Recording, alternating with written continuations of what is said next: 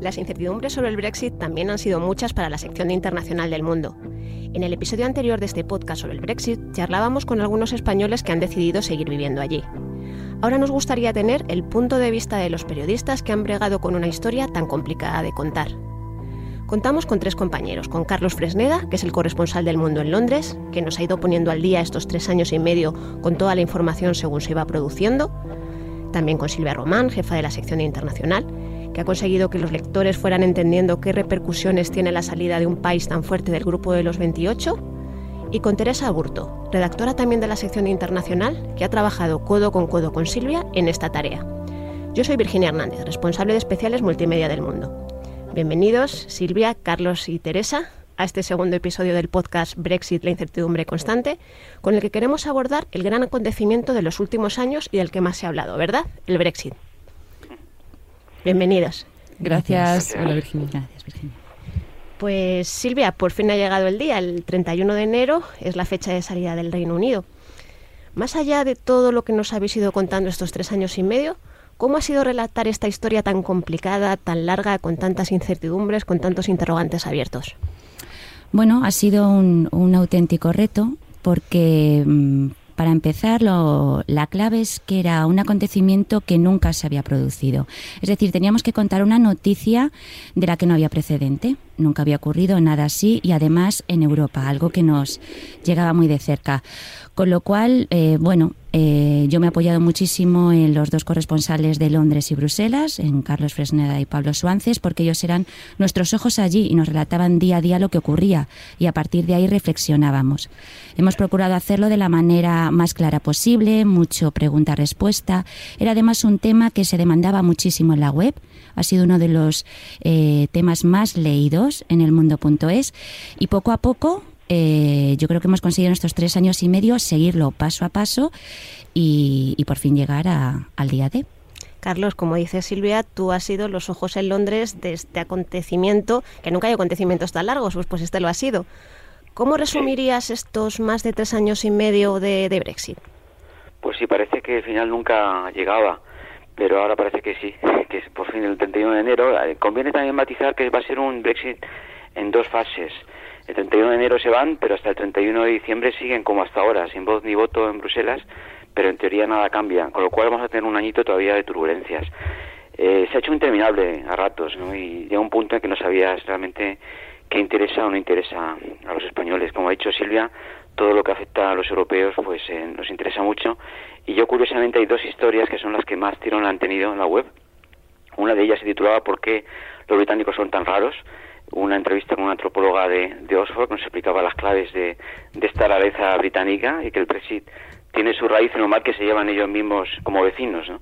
Y es un, muy interesante el análisis que nos hizo. Y lo otro era los siete pecados europeos de los británicos, desde las playas españolas hasta los coches alemanes, todo lo que lo que les atrae a ellos de Europa y sin lo que van a poder vivir eh, pues tranquilamente a partir de ahora, porque el Brexit, es una de las historias que se está empezando a hablar, eh, va a haber una especie de impuesto de tasa del Brexit, ese sobreprecio que van a tener que empezar a pagar para, por los alimentos, por todo lo que les llega ahora a Europa, que es el 50% de su balanza comercial. Carlos, ¿y cuál ha sido el momento más difícil de contar para ti? El más difícil lo estaba meditando, quizá fue el asesinato de Joe Cox. Y fue increíble porque esto ocurrió eh, apenas una semana antes del referéndum. Eh, yo pensé que en cualquier otro país lo más prudente hubiera sido suspender el referéndum y decir que se hacía, pero que, una diputada laborista muera a manos de, un militante de ultraderecha y que a cabo de dos tres días se pase de hoja como si nada hubiera pasado fue algo que realmente me, me, sorprendió. Y justo pocos días después a mi, a mi hijo en el colegio le dieron un puñetazo y le llamaron jodido inmigrante. Yo para mí ese momento ya fue un momento en que se hizo muy personal y cualquier europeo que está aquí ha conocido anécdotas o, detalles un poco parecidos, ¿no? Y es muy triste el rebote de xenofobia que dieron pie, sobre todo al principio, ahora parece que ha menguado un poco, pero, pero vuelve, vuelve, vuelve a haber incidentes constante, constantemente y esos fueron a nivel personal los dos momentos más clave. Luego, eh, quizá el tema de, los debates interminables en el Parlamento, gracias que tuvimos a un personaje como John Bercow, que lo hizo mucho más ameno, pero durante dos años la época de Teresa May parecía que nunca, nunca íbamos a llegar y era un sufrimiento constante y, el dilema de cómo contarlo, ¿no? de hacerlo eh, atractivo para los lectores españoles que estaban un poco hartos, porque el Brexit es, tóxico, tan tóxico como, como el procés casi en, España. ¿no? Y la verdad que parecía que siempre estábamos al borde de, un precipicio. Teresa, compañera internacional, lo ha vivido, ella trabaja en la web, trabaja en el papel. Eh, ¿Qué momentos, en, en esos instantes en el que parecía que Reino Unido se iba a marchar de la Unión Europea sin acuerdo, ¿Cómo trabajabais? ¿Cómo lo organizabais? Pues, em, bueno, desde luego hemos llegado a pensar en más de una ocasión que se marchaban sin, sin acuerdo, pero y siendo conscientes del caos que, podría traer un, Brexit sin acuerdo, porque ambas partes se encargaron de, de contarlo muy bien. Pero así como hemos pensado que podía no haber acuerdo, hemos pasado a pensar que iba a haber un segundo referéndum, que no iba a haber Brexit, eh, mm, yo creo que tanto nosotros como los británicos, eh, ciudadanos y, los propios políticos británicos, nadie sabía. En las entrevistas tú querías preguntar, eh, intentabas arañar y realmente te dabas cuenta de que ellos no sabían si iba a haber acuerdo o si no. La verdad que fueron, fueron momentos más difíciles, sobre todo cuando nos estábamos acercando al 31 de octubre había acuerdo de Reino Unido con la Unión Europea, pero no conseguían aprobarlo en el Parlamento. Esa última semana de octubre, ¿cómo fue para vosotras? Bueno, eh, yo creo que eh, Westminster ha sido nuestra gran piedra en el zapato, sobre todo a nivel informativo, porque las, las votaciones, aparte de interminables, eran complicadas. Ya no sabía realmente lo que estaban votando. Ahí ha habido un, arduo trabajo periodístico ¿eh? entre, entre Londres, Carlos y, y nosotros desde aquí. Entonces se sumaba, se sumaba todo, se sumaba ya el hartazgo, se sumaba las votaciones complicadas, la situación enrocada. Pero bueno, al final llegó la gran ambición rubia, Boris Johnson, desencalló todo y de repente la recta final parecía que todo era muy fácil y, hasta aquí hemos llegado. Vamos a ver ahora ya todos los problemas técnicos que ahora surgen en, las, los últimos flecos entre Bruselas y Londres. Pero yo creo que esta parte ya va a ser más, más aburrida y, menos interesante para los lectores. Yo creo que lo complicado y lo difícil ya ha pasado. Por lo menos es la garantía de que no va a haber segundo referéndum, la salida ya está confirmada. Bueno, yo no sé, creo que eso Carlos Fresneda tiene mucho mejor el, el, feeling, pero después de haber visto el tema del Brexit, cualquier otra cosa puede ocurrir. ¿Por qué no puede haber un segundo referéndum? Ya veremos. Todavía quedan unos días para el 31 de enero y otras sorpresas nos ha guardado previamente. Pero a partir de ahora, hasta el 31 de diciembre, hay un periodo de transición que, aunque más aburrido, va a ser también muy complicado porque son negociaciones económicas. ¿Qué dificultades intuís? Eh, bueno, yo creo que sobre todo ahí ya va a ser a, a, nivel SERPA y efectivamente mucho más a, a, nivel comercial. Lo que toca a la sección de internacional, que es más la parte política, yo creo que ahí ya eh, se va a desmarcar más. No sé si Carlos intuye algún, algún detalle que yo me pierdo. Una carrera contra el reloj y, el otro día cuando cuando vino aquí la presidenta de la Comisión Europea lo dejó claro, en 11 meses no dar tiempo a, a negociar, entre otras cosas, y cientos acuerdos internacionales prácticamente, que es lo que tienen que, que, negociar, porque el acuerdo Z con Canadá se tardó siete años en, negociar y, Boris está empeñado en, resolver esto en, en 11 meses. Él va a intentar también negociar, incluso empezar a negociar incluso antes con Trump. Va, él tiene un viaje en febrero a Washington donde quiere empezar ya las negociaciones con el tratado con Estados Unidos, pero también en, mitad de la incertidumbre norteamericana con elecciones eh, este año. Entonces va a ser muy difícil que le dé tiempo hacer todo lo que quiere o, pretende en un año y quizá pasado un tiempo y a la vuelta de verano tenga tenga que volverlo a pensar y, y, pedir más más tiempo. Hoy por hoy parece que no está dispuesto a hacerlo, pero todo es posible. A mí también me gustaría mucho recordar que uno de los grandes culpables de estos tres años y medio ha sido precisamente Boris, Boris Johnson y Michael Gove, porque si Boris Johnson hubiera relevado a David Cameron en el momento de ganar el referéndum, nos habríamos ahorrado estos dos años de purgatorio con Theresa May. Y fue Michael Gove, su socio en la campaña Leave, quien le clavó la puñalada por la espalda y frustró su candidatura justo después del, del referéndum. y es un detalle que aquí casi ya se pasa por alto y, bueno él, nunca nunca ha entonado el mea culpa ni, ni él ni Michael Goff de, de, esa ese incidente que forzó ese retraso y este purgatorio que hemos pasado estos estos años han pasado muchas cosas que, que realmente están pasando están pasando muy rápido y, yo creo que no da tiempo a, analizarlas pero ahí ahí yo creo que los grandes culpables todavía no todavía no han, no han rendido no, no pagado sus, sus purgas, ¿no? Eh, sobre todo el gran culpable David Cameron con este libro que, que sacó casi autoesculpándose. Habría que hacer un, un, no sé, un día ponerles a todos juntos y, y que decaden su parte de culpabilidad en todo lo que ha pasado. Una de las mayores inquietudes también ha sido los españoles que viven ahí en Reino Unido, los británicos que viven aquí en España. Mm, Teresa, muchas veces no tenéis respuestas a las preguntas que os hacían. ¿Cómo, cómo lo habéis hecho? ¿Cómo habéis conseguido que mm, comunicar que los, los diferentes pasos cuando las autoridades tampoco los tenían claros. Bueno, ha sido sobre todo trabajo de, de Carlos de los, y, y, de Pablo Rodríguez Suárez, de los dos corresponsales que, que, están allí y son los que mejor podían explicar eh, lo complejo que, que, era todo. O sea, desde los términos, términos como el tema de la salvaguarda, eh, todos los tipos de Brexit, eh, duro, blando, el modelo de... o sea, em, era eh, una amalgama de términos y, de situaciones la gente... pero yo creo que la gente, con eso que ha dicho Silvia, estaba muy, muy interesada en, las noticias del Brexit.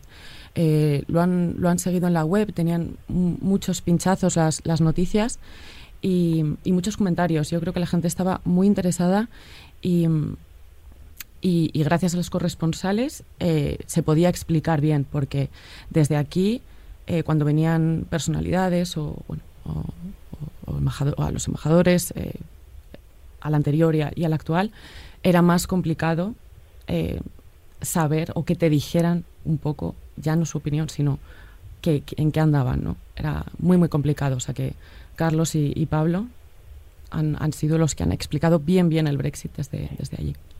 Silvia, mm, tú tienes una larga carrera ya con información internacional. Probablemente es una de las historias más complicadas que has tenido que contar en estos años. Eh, yo creo que sí, sobre todo lo que he dicho antes, era un gran reto. Por eso, aunque era complicada, era, era apasionante. Eh, he aprendido mucho, muchísimo. No son como unas elecciones americanas que ya sabes cómo cubrirlas o, o cualquier otro otro suceso. Esto era nuevo y sobre todo mm, complicado en los, las jornadas de las cumbres, por ejemplo, europeas, ¿no? Ver el documento, no perderte ningún párrafo importante relativo a España, el espinoso asunto de Gibraltar. Ahí es cuando más he estado yo en tensión para no perdernos ningún ningún ángulo importante sobre todo para nosotros.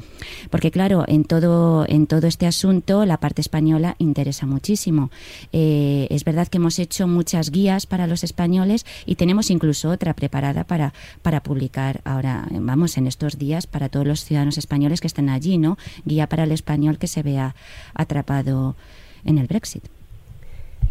A partir de ahora, decías que ya mm, deja de ser un tema internacional, pasa a ser un tema, un tema económico. Pero ¿qué esperáis? ¿Qué vais a tener que contar después del 31 de enero de, de 2020? Bueno, mm, la, figura es Boris Johnson y, yo quiero aprovechar aquí para, para, apoyar efectivamente las palabras de Carlos Fresneda. Si al final todo ha sido tan fácil, de repente, eh, el Brexit, el desenlace del Brexit ha sido porque Boris Johnson ha querido, porque él ha llegado a Downing Street, la ha conquistado y entonces ya todo ha resultado fácil, mientras, mientras estaba frenado por, por su figura. Habrá que seguirle de cerca. ¿Creéis que es una estrategia marcada por él para llegar a este punto, que fuera Teresa May la que se quemara y él luego fuera la ambición rubia que consiguiese todo? Mm, yo personalmente creo que sí. Creo que el plan estaba diseñado y la estrategia bien clara para, para él. Él es una personalidad además muy inteligente, tiene una formación brillante. Eh, todo está calculado, por supuesto. Carlos, tú desde allí, ¿qué opinión tienes sobre Boris Johnson? Bueno, sobre Boris Johnson siempre hay un elemento de, imprevisión. Nunca se sabe por dónde va a salir. Tiene un punto también impulsivo que la flora a veces y últimamente parece que lo tiene bastante controlado, pero la, gran duda es si se va a convertir en un mini Trump o si nos va a sorprender a todos eh, con ese con ese lado un poco más más taimado y más reflexivo y efectivamente eh, no se puede comparar con Trump a ese nivel. Es un, es un hombre bueno otro día me recordaba la, anécdota de cómo se puso a hablar primero en latín y luego en griego clásico durante una reunión de políticos y les dejó a todos con la boca abierta. Es un hombre con una formación bastante más poderosa que la de Trump quizá sin la experiencia que tenía Trump, pero bueno, como alcalde de Londres también dejó el listón alto a pesar de, de sus excentricidades, pero Está por ver, está por ver, es un poco mm, un enigma, yo creo, eh, a partir de ahora. Eh, y bueno, de momento yo lo estoy llevando con cautela y a ver qué pasa a partir del 31 de, de enero. Podemos, yo creo que vamos, nos va a dar sorpresas, pero en un sentido y en otro. Va a jugar un poco a lo mejor a dos bandas. Hasta ahora, incluso cuando vino aquí Trump, intentó marcar las distancias, pero digo que en febrero va a ir a visitarle y a rendirle petesía en Washington y arrimarse a Washington antes de empezar a negociar con, con Bruselas. Yo creo que va a estar jugando a dos bandas y no va a dar sorpresas y nos va a dar bastante juego porque es, un político que queda muchos titulares. Y además tendrá que afrontar todas esas profecías apocalípticas que hablaban de que la economía británica iba a entrar en un gran bache si se producía el Brexit. ¿Todas aquellas profecías creéis que se cumplirán o luego no será todo tan duro como, como parecía?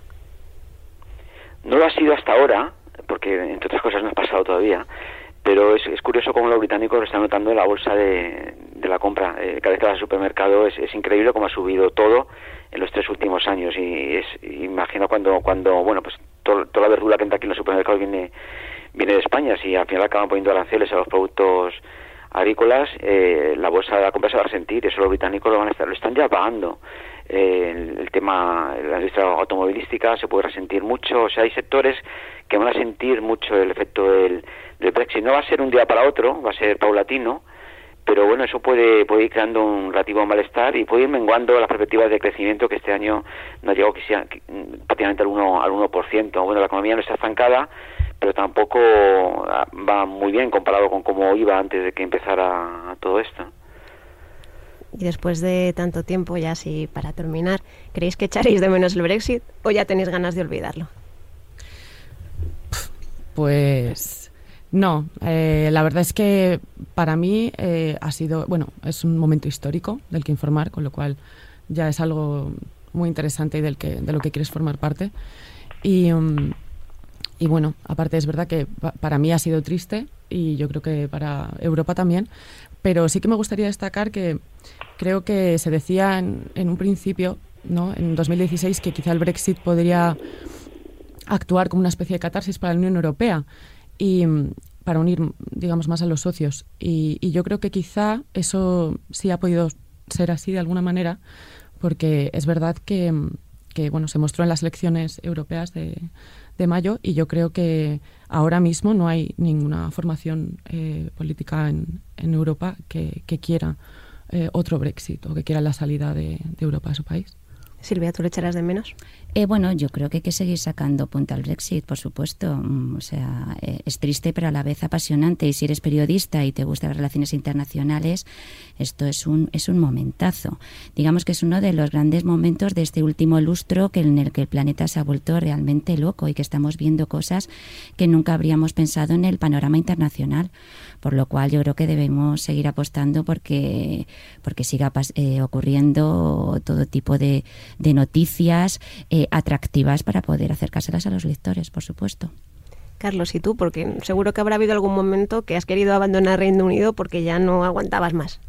Sí, sí, ha habido, ha habido esos momentos, han estado muy, muy presentes, pero sobre todo el momento que yo más recuerdo de mi estancia aquí fue en el 2012, antes de que empezara todo este frenesí de Brexit en los Juegos Olímpicos. Yo recuerdo que escribí una columnita que se llamaba titulaba Todos somos británicos, ¿no? Y, fue la emoción que sentí en, la apertura de los Juegos Olímpicos y esa sensación que hubo en la, en la ciudad única e irrepetible que fue desapareciendo y, bueno yendo al otro al otro extremo con el con el Brexit para mí el, recuerdo y el contraste entre ese momento en que todos nos sentimos británicos y esta esta patada en el culo que nos han dado. Eh, o sea lo que han hecho es ni más ni menos que dar con un portazo en las narices a, sus vecinos. Y es lo que han hecho. Y claro lo que ves de aquí de dentro tienes que intentar ser imparcial pero te afecta como, como europeo, porque te afecta a ti, afecta al futuro de tus hijos que tienen que pedir el estatus de asentados para poder quedarse aquí y afecta a todos los españoles que han estado viniendo aquí y alimentando a la, a la economía británica y afecta sobre todo a los 800.000 británicos que están en España tostándose al sol.